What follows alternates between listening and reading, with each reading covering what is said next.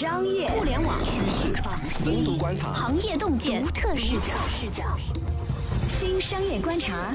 和你聊聊商业圈里的那些事儿。本节目由三十六克高低传媒联合出品。Hello，大家好，欢迎收听这期的新商业观察，我是三十六氪的大公司报道部主编杨轩。那这次呢，其实是邀请到了远驻硅谷的徐涛老师来聊一下苹果这一次的开发者大会。涛老师你好，杨老师好，大家好。哎，其实涛老师是在硅谷已经常驻了多少年了？好多年了，应该有七年多了吧。那你参加苹果大会的历史，请问有多少次了？我是二零一一年参加，第一次参加 WWDC，然后那一年是特别的幸运，因为那是乔布斯最后一次在 WWDC，因为在那年的秋天他就去世了，所以我还是印象挺深刻，而且当时现场反正还是挺激动的吧。那今年的 WWDC 有什么感受吗？综合性的感受，比如说跟以前比，然后这次的特点和特色是什么呢？如果是跟二零一一年比，那可能不一样的就是在最近几年，苹果是把它的发布会的地点从旧金山的 Moscone Conference Center 这样的一个会议中心搬到了圣何塞，相当于是开车程是一个小时左右吧。这也是一个趋势，就包括 Facebook 它的开发者大会以前也是在旧金山，现在搬到圣何塞了。除此之外，我觉得气氛还是跟之前是很相似的。就比方说，大家为了听 keynote 主题演讲，开发者会起非常早去排队。然后我们进场的时候，你会看到苹果的员工就像啦啦队一样，会喝彩，会非常开心的跟你击掌呀。然后以及我们在等着 keynote 开始的时候，你会看到专门有苹果的员工到一排排的座位旁边造声势，然后所有的开发者都兴高采烈的就会造个人浪，看上去就好像你是在等待一个体育。于比赛开始就那种感觉，所以这种气氛是非常好的，然后人也依然是很多吧。那听起来气氛很棒啊！但是听完之后你有什么感觉或者感受吗？因为比如说我们看苹果在开完这个大会之后的股价表现是跌了百分之一，我理解这个百分之一的意思就是说不太糟，但是好像也没什么大招，我不知道我这个理解对不对。我感觉好像每一次 WWDC 开完之后，股价的波动反正都是差不多吧，也不会有大起大落，基本上对股价的影响也就这样吧。所以我今年好像我也没有特意去关注股价。今年整体下来，我会觉得它发布的东西特别多，就会觉得它非常的密集。后来我就盘点了一下，我就想它到底是有多少个操作系统在更新。我数了一下，就有五个 OS，五个操作系统，就包括这一次新加的 iPad OS，最初的 Mac OS，iPhone iOS，然后是 TV OS，还有是 Watch OS，手表上的 Watch OS，然后这有 iPad OS，还有各种各样的硬件设备。那今年还发布了两个硬件，一个显示器，一个主机。同时，它的 Siri 啊，还有那个 AirPods 也都提到了。就反正发布会完了之后，我整个感觉就是哇，感觉好像发布了很多东西，很多小小的更新，它也都有提到了，就这种感觉。后来我跟开发者也聊了一下，就因为去年的发布会很糟糕，他们的预期就比较的低。今年他们就相当是因为调低了预期，所以还是挺开心的吧。的确是，我觉得我看今年就是媒体的报道，因为基本上所有的媒体都对说这个发布会上讲了什么做了梳理。我觉得看下来之后的感受就是脑袋疼，好多东西呀。对，现在它这个苹果帝国已经非常非常大了，它的操作系统很多，它的硬件很多，它已经密密麻麻交织成了一个庞大的苹果帝国，而且它又希望是在每个地方都能够做出亮眼的东西呢，都能够让开发者觉得哦，我值得在这个平台上面去做事情的。所以我觉得这可能就是我们都觉得，哎呀，怎么这么多东西都在发布，东一榔头西一棒的，可能就有这种感觉。嗯，其实我后来想想，是不是这么一个逻辑？我不知道成不成立啊。就是我感觉绝大部分收入还是靠 iPhone 嘛，它是在非 iPhone 之外的其他硬件的系统上，其实是花了很多力气，导致说看起来眼花缭乱，无论是手表还是说 iPad 还是之类的。就是我后来想想，是不是因为是这样？我觉得在策略层面上，Tim Cook 肯定是想要找到下一个增长点的。但这个增长点是不是说他只是在今年就过去这一年当中找？我觉得不是的。他这个产品线的扩大，就比方说我们会说 Apple Watch，那他已经做了好几年了，对不对？然后还有他的 Siri 有更新啊，就 HomePods 之类的也做了好几年了。包括 iPad，所以我就觉得其实他肯定是有想要找到下一个增长点，这个肯定是他想要去做的。但是的确，他操作系统跟他的硬件设备在过去这么多年已经非常发展壮大了，而且我觉得这是苹果没有办法避免的，因为你就想现在人们的电子设备越来越多，那 iPhone 之外有 iPad 有 Watch，我觉得之后这些设备只会越来越多。那他之前还想要做过智能汽车呢，就只是现在没有什么声音，没做出来而已。但他这回是不是我看就大家还写说他在那个苹果地图上还是做出了一番努力的？哎呀，他那个努力，我一边看我就一边想，这不就是都是在学习 Google 吗？就包括他开始认认真真的给自己的车子放了摄像头，一条一条街的去跑。那这是 Google 已经做了很多年的。然后包括能够显示 3D 啊。或者是显示附近有一些什么商业区，有什么推荐，有什么商家，这都是 Google 已经有的了。所以我觉得他努力是归努力，但是最后怎么样我们也不知道，因为要记得说 iPhone 刚开始出来的时候，他的确直接用的就是 Google Map。后来他说不行，我得做自己的，所以他就自己兴师动众的做了一下，后来也也没有做起来。所以现在他相当于是又兴师动众的说啊，我要开始做一下苹果 Map 这种感觉吧。我理解这件事情是为了竞争，这就好像是在国内 BAT 三家，其实最好用的是百度地图，对吗？但其他两家也不甘心，腾讯就做了腾讯地图，阿里就把高德买过去了呀。但是就明显是一个为了竞争而做的策略，而不是说因为有创新性一定会做成。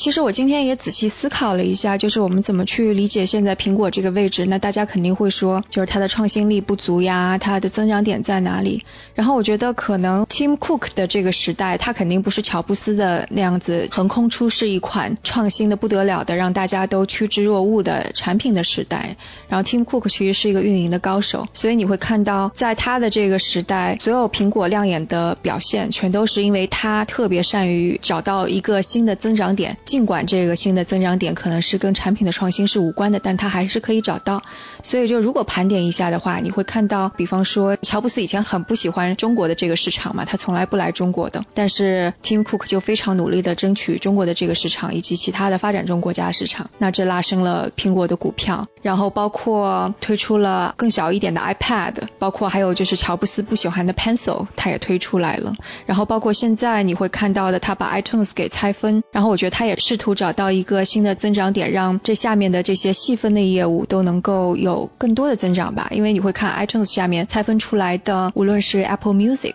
那它是直接跟 Spotify 竞争的；Apple TV 是跟那个 Amazon Prime 跟 Netflix 竞争。Podcasts 这块应该是大家也有共识，说接下来会有一轮增长。就虽然也不明确说增长会怎样，所以你会看到 Tim Cook 其实是一个非常善于在各个领域去找增长点的这样的一个人吧。所以尽管说我们一直说。啊，苹果没有什么太多创新，但它还是能够 hold 得住苹果的，就这种感觉。哎，陶老师，我有一个想法，我听你刚讲这些，我觉得苹果这些在业务线上的变化，最后会导致说苹果需要在自己的组织能力上做变化，这是我的一个感受。对，是，就其实这次采访开发者，他们说到一点挺有意思的。说，因为现在苹果有这么多的 OS 系统，而且他们支持的一个做法是会允许开发者有一个勾选，把 iOS 跟那个 iPad OS 上的应用程序给移植到 macOS 上面去。所以这个对开发者而言，他们说的确是个好事儿。但你平移起来的时候，到底会怎么样？会不会就让 macOS 就因为操作习惯非常的不一样，所以会不会让 macOS 变得也非常不好用，非常的臃肿？然后其中有一个开发者还嘲笑说，会不会以后变成了就是微软的那个？样子，那其实这个就完全取决于说，到底苹果它要怎么去控制这一些，然后怎么怎么去引导啊？我觉得这个还是挺体现苹果的掌控力的吧。但是苹果本来就是一家很具有掌控力的公司。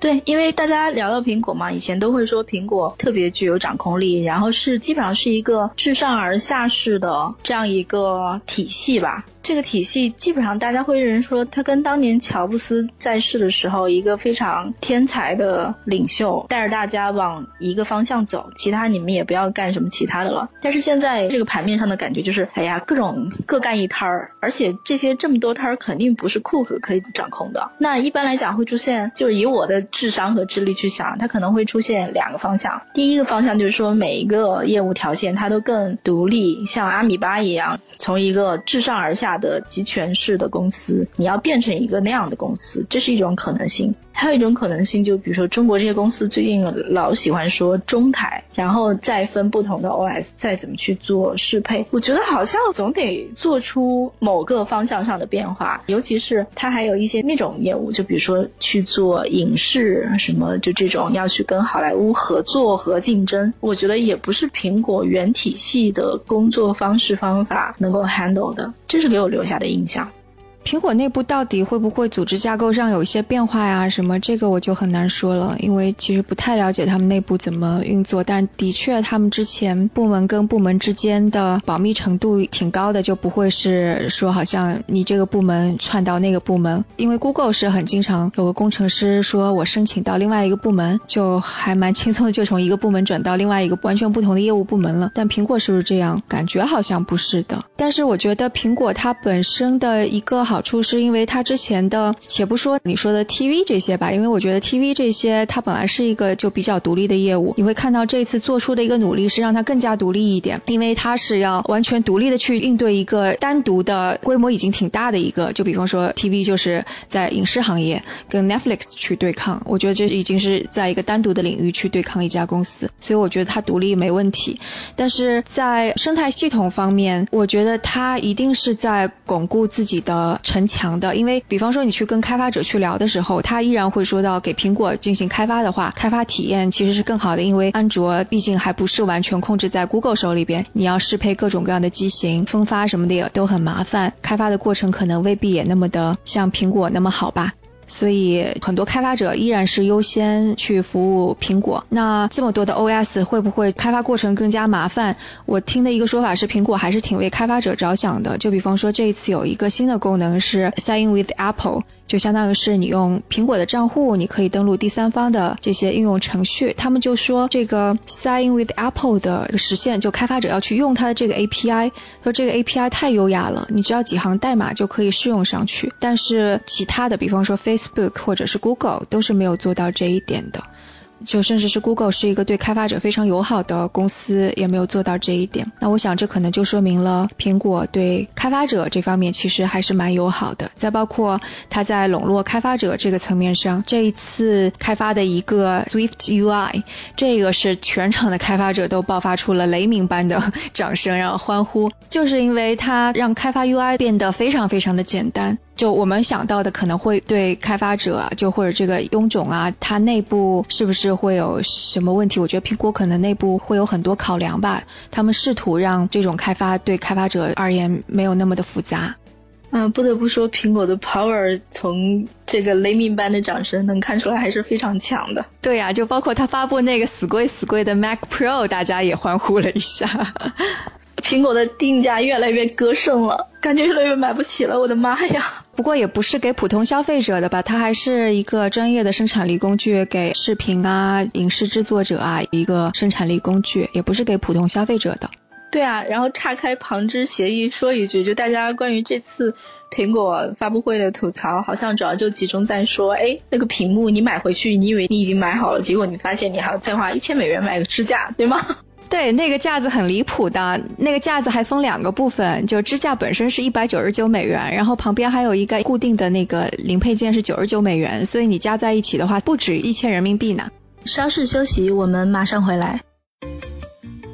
苹果拆分 iTunes 的意义是什么？5G 的爆发会给苹果带来什么样的新机会？和其他厂商相比，苹果最深的壁垒在哪里？欢迎继续收听新商业观察。Hello，欢迎回来继续收听新商业观察，我是杨轩。这一期邀请到了常驻硅谷的徐涛老师，跟我们一块儿来聊聊苹果的开发者大会。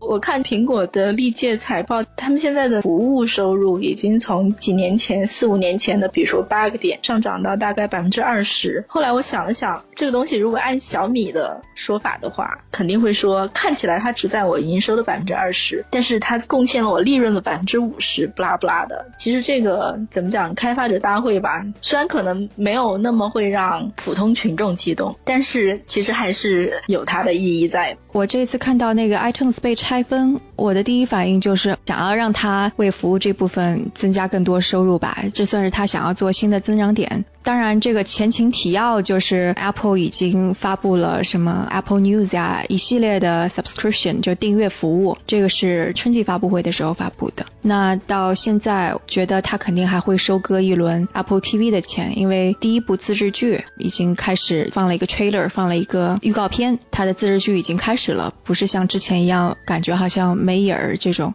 我觉得这个还是更符合消费者用户习惯的。比如说 Music、腾讯音乐、QQ 音乐，然后网易云音乐都是单独的，没有说整合在一个什么东西里面的。影视剧就更是了。对对对，可能要说一下的就是，其实，在 iOS 上这些 App 都是拆分的嘛，你可以有单独的 Apple Music，有单独的那个 Apple TV 和 Podcast，这些都是拆分的。啊，Podcast 拆分起来是我如果没记错的话，应该是二零一四还是二零一五年吧？就 Podcast 这个是几年前拆分出来的。它的这次拆分其实是指那个 Mac 的电脑端的拆分。虽然我也不太明白说 Podcast 单独拆分出来会有什么样的，因为 Podcast 收听肯定还是在手机上、移动设备上更多。但 TV 跟 Music，我觉得应该是大家特别喜闻乐见的吧。哎，我好奇问一句啊，替中国的手机厂商问一句，就假如说手机厂商去单独的把这些，比如说小米或者华为，去把单独的这些应用用官方的，比如说官方音乐的、官方的什么小米音乐、官方的华为影视放进去，你觉得会有机会吗？因为其实市面上无论是音乐的 App，就在中国音乐版权大概有七十都是在腾讯手里的，然后像影视剧也是三大互联网公司瓜分殆尽。你觉得手机厂商这么做会有机会吗？我觉得这看什么样的手机厂商。不得不说，苹果其实是一个用户忠诚度非常高，能够提供用户体验比较好，以及大家就对那个 iPhone 本身就有一种信任的这种在里面。所以就比方说，我举一个例子，Apple Music 采用这个 subscription 就订阅每月多少钱的交费的这种方式，其实是学的 Spotify。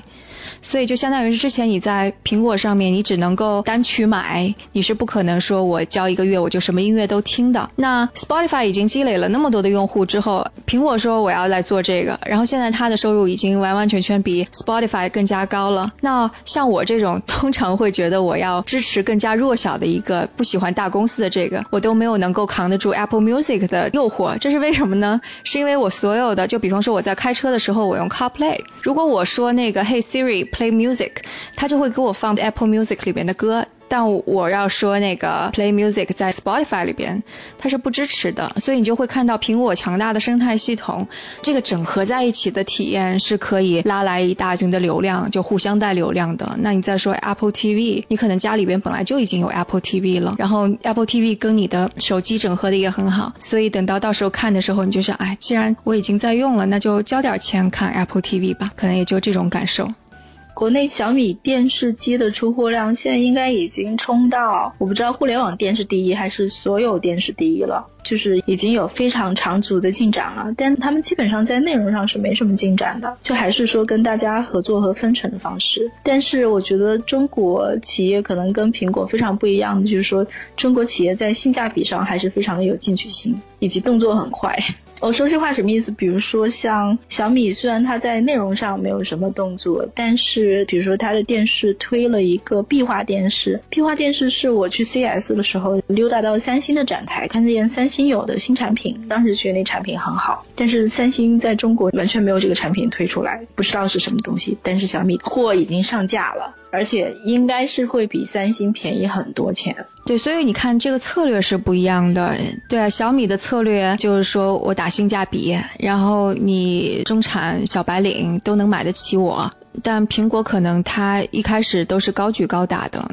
虽然把小米跟苹果比，就相当于是有点不太公平，是因为苹果它自己本身在内容上面已经有比较好的基因。你看乔布斯的两家公司，一家是苹果，一家是皮克斯，皮克斯是一个有着动画的内容公司。然后之后推出 iPod 之后，苹果建立了一个非常强大的生态系统，是跟音乐内容做这种合作。然后 Podcast 也相当是它兴起的一个领域，是支持音频内容。所以苹果在内容方面的基因、内容方面的合作伙伴是小米没有办法比的。对，我觉得苹果还是就是所谓的软硬一体都很强。然后回过头去看国内的厂商，除了小米，比如说如果我们要去讲华为的话，我觉得更是难以想象说华为在内容上会有什么大的进展。大家只是现在都对华为的硬件产生了深刻的认同，尤其是中国人。然后基本上是在 iPhone 把自己的售价提升，还有三星退出市场之后，这部分高端市场基本都是被华为拿到了。中国人也非常认，而且它无论是技术、产品，还有再加上中国人的民族自信和爱国心，就混杂在一起，就是崛起非常的快。但是我觉得对比苹果来看吧，不得不承认说还是有一些我们自己的缺陷在的。它可能就不是那种基因的公司。对，我觉得这个跟基因是不一样的。我真的觉得什么样的基因的公司就做什么样的事情，然后以及它之后的优势可能也来自于这方面。这一点在苹果这次 WDC 感受最强烈的就是，之前他就一直在强调那个隐私呀之类的嘛。当时你只是觉得，嗯，就是苹果的一个价值观，好像啊，Tim Cook 表现出来的那种姿态，隐私真的是能卖货的，我跟你讲。啊，带货了是吧？对对对，就我现在反正硅谷的这几家公司，我最信任的肯定还是苹果，第二是 Google，Amazon 跟 Facebook 我是不太信任的，Facebook 我根本就是碰都不想碰它，就这种感觉。那这一次开发者大会上，苹果推出了 Sign with Apple，它提出的就是如果你用我的登录的话，那就隐私更能得到保证，更加安全。而且如果你不想分享你的邮箱的话，那我可以给你生成一个虚拟的那种乱码邮箱。那我就觉得我很买账啊。就下一次，如果比方说有这么多选项，你现在其实在美国很多 App 你要登录的话，它会有几个选项：Sign with Facebook，Sign with Amazon，Google，然后 Apple。虽然前面几家都已经推出好多年了，但接下来如果真的有选项的话，我一定选的是 Apple。我是不会选 Facebook 跟 Amazon 的了。Amazon 可能会在电商的时候用吧。是华盛顿邮报吧？然后说他们查出说，在苹果系统上还是有五千多个应用是会去调取其他第三方的应用数据的，我还是非常惊讶，这跟我的以往留下的印象非常不一样。在我的印象里，那还是苹果好。如果你去用安卓的话，那你的隐私各种东西都是得不到保障的。包括比如说我们刚才讲到服务嘛，就是苹果从服务上也挣了很多钱，然后小米也从服务上挣了很多钱，大家挣的钱是不一样的。小米是靠广告，就是那个 A D U I 的东西挣到了很多钱，用户会觉得说你在不断的打扰我。那这个东西其实会让它掉粉的，但是我觉得苹果的那个部分就没有这样，至少是安卓系统这个阵营里的各家都表现出了对用户隐私和打扰用户的不在乎，或者说不那么在乎。对，你可以看作是就是其他的，包括乔布斯时代，他们推出更多产品，他们就有点像攻城略地一样，就包括现在我们说的它 grow 更多的用户增长，那是一种攻城略地，对吧？你打下来了江山，然后你其实不知道怎么去巩固这个江山的。但我觉得苹果虽然在 Tim Cook 时代，你会责备说你都没有新产品了，你的新产品不给力，你好像没有在拓展你的疆土，但你会看到它每一步都非常的稳固，它的所有的只要在它的疆域内，它的城。墙是建得越来越好的，或者你不是说城墙，或者你会说，哎呀，他的这个城邦里边绿化特别好，生活特别开心，就交通特别便利，城邦跟城邦之间也特别便利。城邦城王之间，可能我说的就是像 macOS 到 iOS 的这种感觉吧。所以我就觉得，那你作为一个用户，其实就跟这个是一样的。如果是可以自由流动的话，你会愿意选择一个乱糟糟的、非常忙欢的丛林社会呢，还是选择在一个苹果有秩序的这个城邦当中？日本和印度的区别吧，对吗？哈哈哈哈哈。呃，对对，虽然日本是一个老龄化的社会，我们都说日本在衰减，没有增长。对，这个比喻很对。哎。那我好奇问一句，那你会现在买苹果的股票吗？之所以会问这个问题，是因为巴菲特已经买了，就很好奇。我觉得也许就是在未来，就是之前我会对苹果比较怀疑，但是现在我会看到它的城墙真的不是一时半会儿其他的厂商会攻得下的。我我还好奇一件事情是说，你觉得五 G 这件事情会对苹果带来什么样的影响？一般来讲，比如说像当年从三 G 到四 G 的时候，大家都推新机器嘛。我印象中，当时在这里面大家著名的吃了大亏的案例就是罗永浩，他当时推的手机还是三 G，然后没有赶上四 G 的迭代。然后导致说他有一批货都卖不出去。我会觉得说，如果五 G 来临，那提前能够把这个技术专利也好，或者是使用感受也好，做得很快，产品节奏也能跟上的公司，应该都是会比较占据一波先机的公司。这是按常理来推论了。我觉得说不定五 G 其实对苹果反正是一个挺好的事情吧。你看它的那个随身的设备，无论是 Apple Watch 还是 AirPods，其实产品线都非常完备啊。就今天我还跟别人讨论说，现在苹果对 AR 眼镜的推进有没有戏？那我觉得苹果现在已经其实在 AR 上面做了很多尝试了。如果是要上线的话，我觉得苹果可能也还是准备算是比较充分的吧。虽然我对这个 AR 的技术到底怎么样，我也看不。太清楚，发牌照归发牌照，但我觉得这个技术可能没有那么快会到。但是呢，按道理说还是会对手机产业造成一波能够明显观测到的影响吧。就苹果毕竟就还是一个很强的，然后里边有很多非常优秀的人。苹果的工程师其实，在硅谷也是很努力的，就并不像 Google 一样说很经常能够早早回家。其实他们也很经常加班，据说工作还是挺辛苦的。即使我们一直说 Tim Cook 他不懂产品创新，但你看 AirPod 也成功了呀，在智能手表市场买的最多的还是 Apple Watch 呀。像这次发布的 iPad Pro，当然硬件我们还不知道啊，我们只知道 iPad OS 独立了，成为一个更加容易被操作的一个生产力工具。那配上硬件，是不是大家也会有一轮更新 iPad 的动力？我也不太知道，但是有这种可能性啦。就是增长乏力的苹果，终于可以迎来新一波创新浪潮了。我觉得很可能最后就是这样，因为大家还是非常掰硬苹果产品的嘛。对，我想可能我们就期待秋季的硬件新品发布会吧，看会不会有一些 iPad，那它的硬件会不会有一些更新？然后不管怎么样，苹果这家公司 Tim Cook 是把壁垒是垒得越来越高的，是其他手机厂商没有办法抗衡的，这一点我还是很看好的。嗯，好的，那感谢大家收听这一期的新商业观察，也希望大家呢得空可以去收听一下徐涛老师的音频节目，叫《硅谷早知道》。那下一期我们不听不散，再见。欢迎加入三十六课官方社群，添加微信 hello 三十六课 h e l l o 三六 k 二，获取独家商业资讯，听大咖讲风口，聊创业，和上万课友一起交流学习。高迪传媒，我们制造影响力。商务合作，请关注新浪微博高迪传媒。